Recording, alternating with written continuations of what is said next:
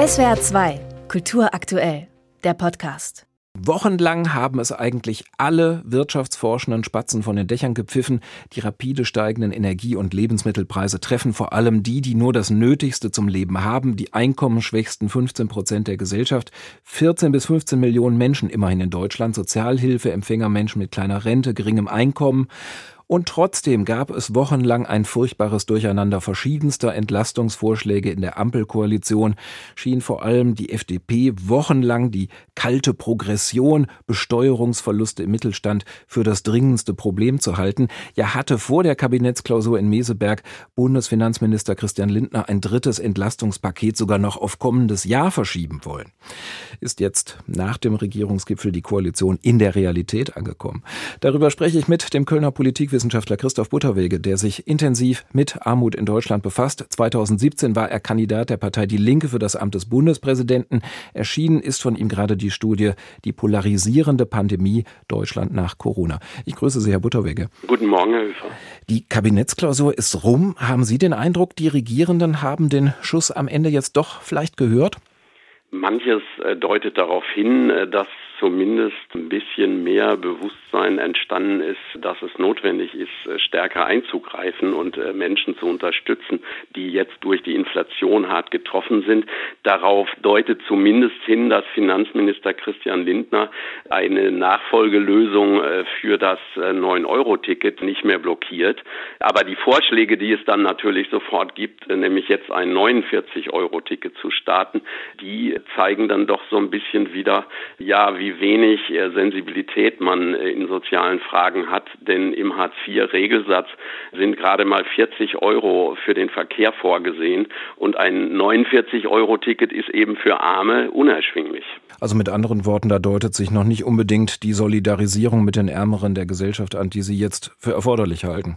Ja, das äh, fürchte ich. Die soziale Sensibilität bei den Regierenden ist nicht sehr ausgeprägt. Porsche-Fahrer müssen sich nicht für die Preise interessieren, sei es der Sprit, äh, sei es die Haushaltsenergie oder auch Nahrungsmittel.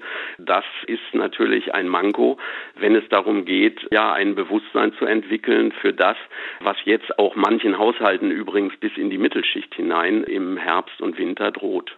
Wir sprechen ja auch mit Blick auf die Entwicklung der vergangenen Jahre von einer zunehmenden Entkoppelung von Arm und Reich in Deutschland, wohl auch von einer mangelnden, wie Sie schon gesagt haben, Sensibilität der Sorglosen, also derjenigen, die genug besitzen. Muss man nicht ehrlicherweise sagen, dieser Mangel an Sensibilität hat sich während der vergangenen Monate auch in der Bundesregierung abgebildet? Bei der politischen Elite oder der politischen Klasse insgesamt. Eröffnet hat ja diesen Diskurs der Altbundespräsident Joachim Gauck, indem er geraten hat, für die Freiheit zu frieren. Und das war natürlich eine Empfehlung an Ärmere von jemandem, der mit 20.000 Euro im Monat bis ans Lebensende seine Bezüge als Bundespräsident weitererhält, der einen Dienstwagen äh, hat, der auch ein Büro und eine Sekretärin gestellt bekommt, der also hochprivilegiert privilegiert ist, übrigens auf Steuerzahlerkosten, und der dann Ärmeren äh, solche Empfehlungen gibt. Ich fand das zynisch und das setzt sich natürlich fort mit solchen Vorschlägen wie dann zum Beispiel mehr den Waschlappen zu benutzen. Das heißt, diejenigen, die da politisch Verantwortung tragen, die verhalten sich selbst so, dass sie wenig glaubwürdig sind. Auch dass Finanzminister Lindner dann von fünf Jahren der Knappheit spricht, aber selbst eine mehrtägige Hochzeitssause auf Sylt veranstaltet in Nobelhotels.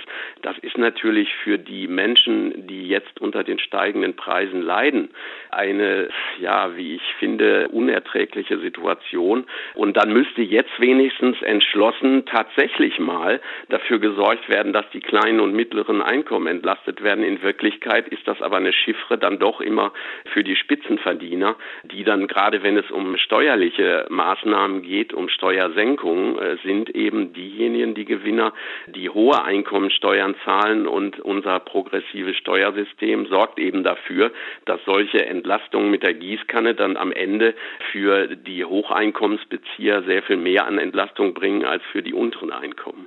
Steuersenkungen ist ein gutes Stichwort, denn es ist ja vorhersehbar, dass ein drittes Entlastungspaket, sofern es denn dann jetzt angeblich bald kommt, wieder mal enorm viel Geld kosten wird und das eben alles automatisch noch mehr Verschuldung bedeutet, sofern man eben ja die Steuern nicht erhöht und stattdessen von Senkungen spricht. Aber an einem solchen Punkt scheint dann ja definitiv Schluss zu sein mit den Diskussionen in der Regierung.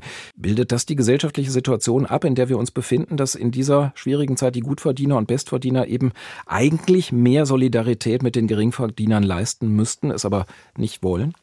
Die äh, politische Heterogenität dieser Ampelkoalition, die bildet für mich schon die Spaltung der Gesellschaft auch ein Stück weit ab. Eigentlich ist ja diese Regierung, wenn man jetzt die letzte Bundestagswahl betrachtet, eine Linksverschiebung. Aber das spürt man nicht so richtig, weil die FDP eben in der Regierung natürlich schon die Besitzenden repräsentiert und das auch sehr massiv tut.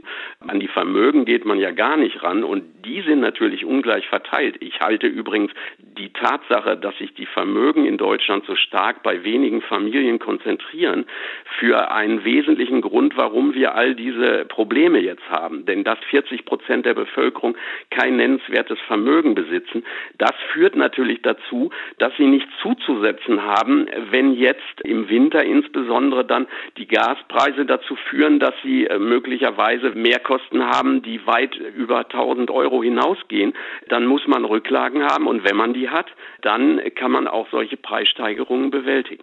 Der Sozialforscher Christoph Butterwege war das von der Universität Köln in SWR 2 am Morgen zur Frage, ob die Gesellschaft in der Energiekrise die Kraft aufbringt, die Geringverdiener vor sozialer Not zu schützen. Herr Butterwege, ich danke Ihnen vielmals für das Gespräch. Bitteschön. SWR 2 Kultur aktuell. Überall, wo es Podcasts gibt.